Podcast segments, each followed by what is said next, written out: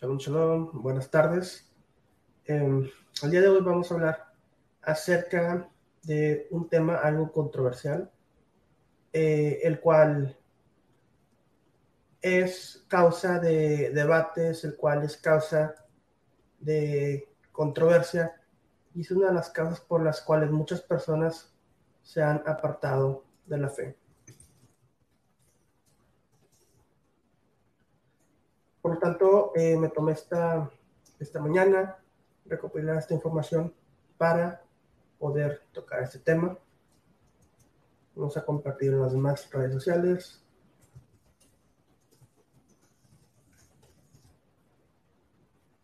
Les pido por favor que se suscriban a mi canal de YouTube, que le den like y nos ayuden a crecer en esta red. Como saben, eh, estamos en, en, Facebook y eh, hemos sido censurados por allá. Pero bueno, vamos a comenzar el, vamos a, comenzar la exposición y vamos a comenzar con el nacimiento del Mesías. Entonces, eh, Mateo 1, del 22 al 23. Todo esto pasó para que se cumpliera lo que el Señor había dicho por medio del profeta. La Virgen quedará embarazada y tendrá un hijo que se llamará Emanuel. Entonces vemos que la, la Virgen quedará embarazada y esta palabra virgen es causa de gran, de gran controversia, ya que eh, en el hebreo eh, del, de la Tanaj, de, no, de la, del Viejo Testamento, no usa la palabra, la palabra la palabra virgen. Si vamos a la profecía a la cual está invocando eh, Mateo, la cual es Isaías 7:14, leemos lo siguiente. Por lo tanto, el Señor mismo les dará una señal a que una virgen concebirá y dará a luz un hijo y le pondrán por nombre Manuel. Entonces, aquí en azul es donde puse la palabra que se encuentra en el texto hebreo. Esta palabra azul es la palabra alma, que significa una doncella, una doncella, una mujer joven, eh, y no literalmente la palabra virgen. Ahora, algo muy importante que debemos entender. En, antes de los tiempos de Yeshua, hubo una traducción de las escrituras hebreas al griego la cual es conocida como la Septuaginta. Esa traducción fue traducida por eruditos judíos, por lo tanto era una, una traducción judía utilizada por los judíos de aquella época. Esta traducción usa para Isaías 7:14 esta palabra, la cual tengo aquí en rojo. Partenos esta palabra, la cual tengo aquí en rojo, es la misma palabra que usó Mateo en Mateo 1, 22 al 23 para describir el nacimiento de Yeshua y correlacionarlo con la profecía eh, mesiánica. Entonces, de inicio tenemos una profecía, la cual el mismo pueblo judío tradujo como virgen al idioma griego. Ahora aquí está la cuestión. Incluso si nos vamos con la palabra hebrea alma, una doncella, una mujer joven, insinúa que esta mujer es virgen sin necesidad de usar la palabra hebrea betulá. Por tanto, que el Nuevo Testamento use la palabra partenos para virgen es algo totalmente válido dentro del judaísmo de la época del segundo templo. Entonces el argumento en cuanto a las palabras griegas utilizadas es algo que se cae por, por su mismo peso. De aquí eh, es necesario hablar acerca de unos escritos herejes, los cuales son utilizados para ir en contra de la fe que profesamos. Eh, las generaciones de Yeshua es un, es, es un escrito hereje, el cual usa para confundir a las personas.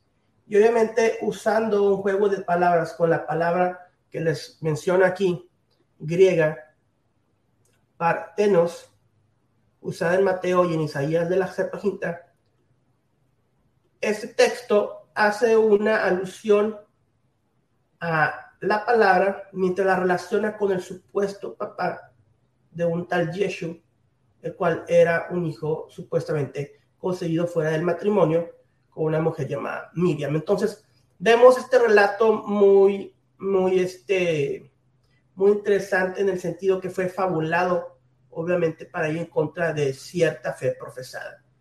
Eh, entonces, vemos esta correlación, esta correlación causa que se ha desmentido ese argumento ¿Y qué es lo que nos dice Pablo? ¿Qué le dice Pablo al amado Tito? ¿Qué le dice Pablo a Tito? En primera de Tito 14, no atendiendo a fábulas judaicas de mandamientos de hombres que se apartan de la verdad. Entonces, incluso ahorita en estos tiempos, no podemos creer todo lo que leamos por más judío que parezca. Tenemos que tener el espíritu de Mesías y que el Espíritu del Mesías sea el que nos guíe a través de la verdad de su palabra. Y más cuando estamos tratando con textos extra bíblicos, como es ese libro de las generaciones.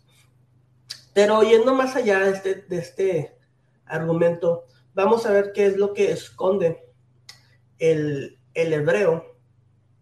Vamos a ver qué es lo que esconde el hebreo en Isaías en cuanto al nacimiento de, nuestro, de nuestro Mesías.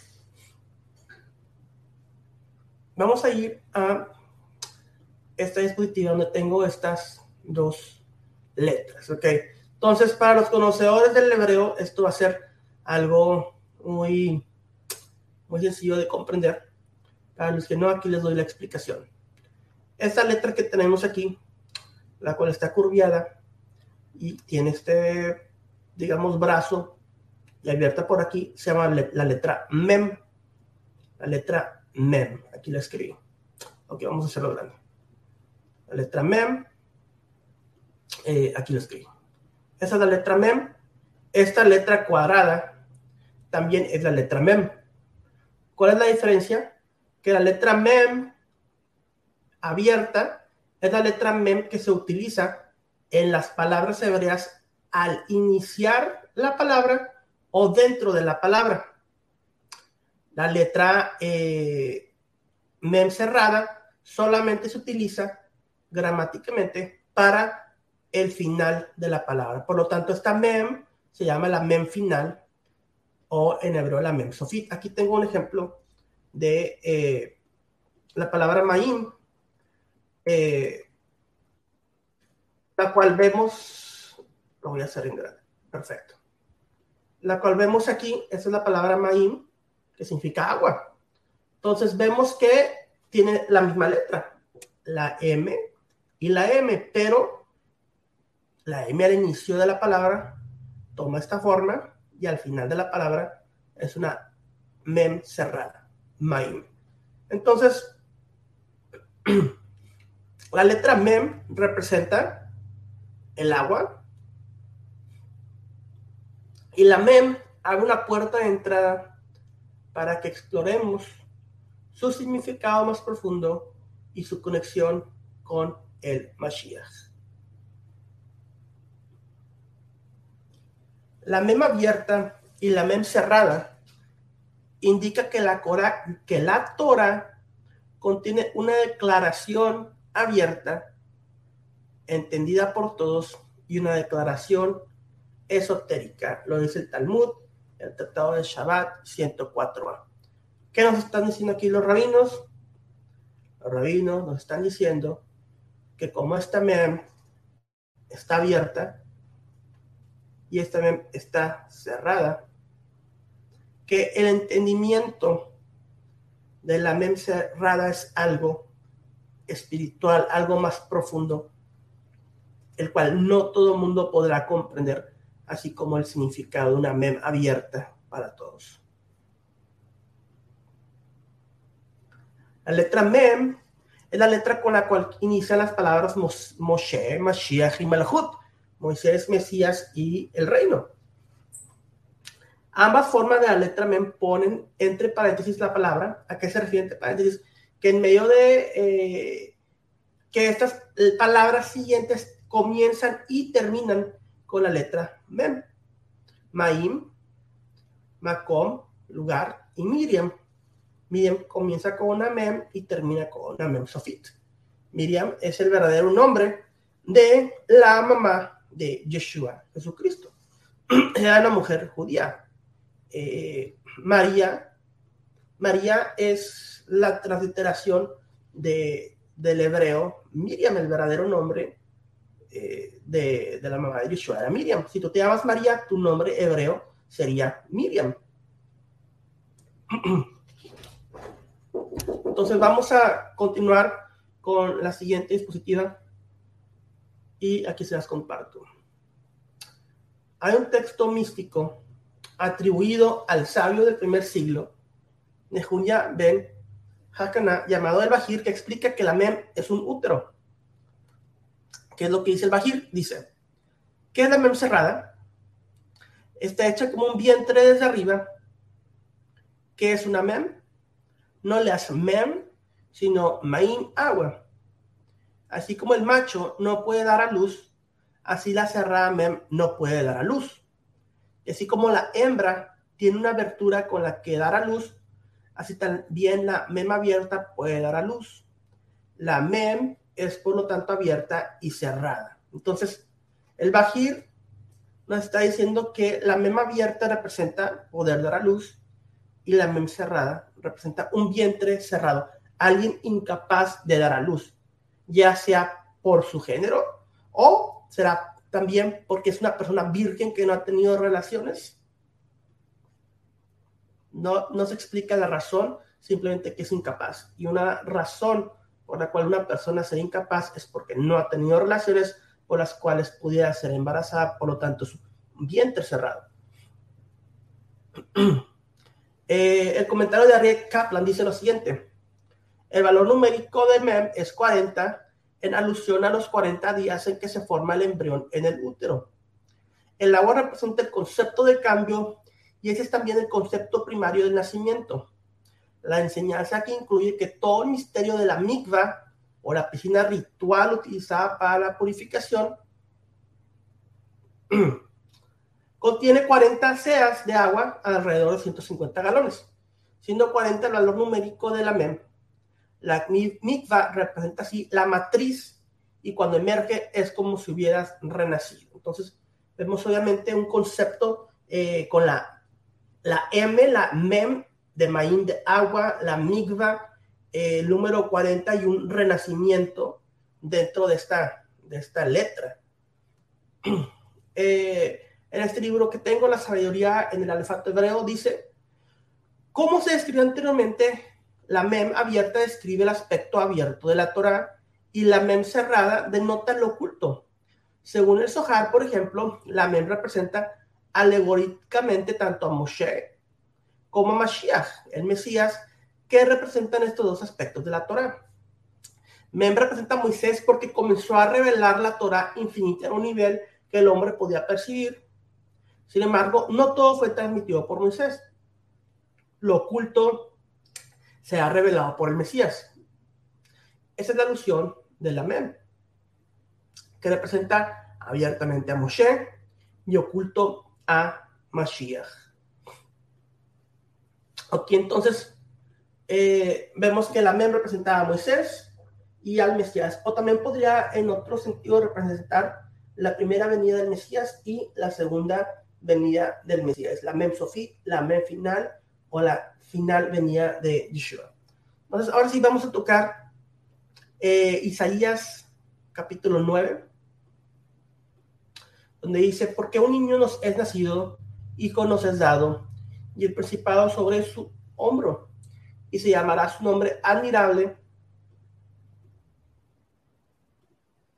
consejero, Dios fuerte, Padre eterno, príncipe de paz, y la grandeza, yo agregué aquí el correcta traducción de la palabra hebrea, la grandeza incrementada de su imperio y la paz no tendrán límites sobre el trono de David, su reino, y sobre su reino. Entonces, aquí traduje la palabra eh, eh, con un, más propio eh, significado a nuestro idioma. Entonces, Marvé, le Marvé, es que será incrementado. Eh, vemos que Marvé comienza con una mem cerrada. Y esto no es nada, nada usual porque eh, aquí, siendo el principio de la palabra Marvé, tendría que ser una mem eh, abierta y vemos una mem cerrada en la palabra Marvé.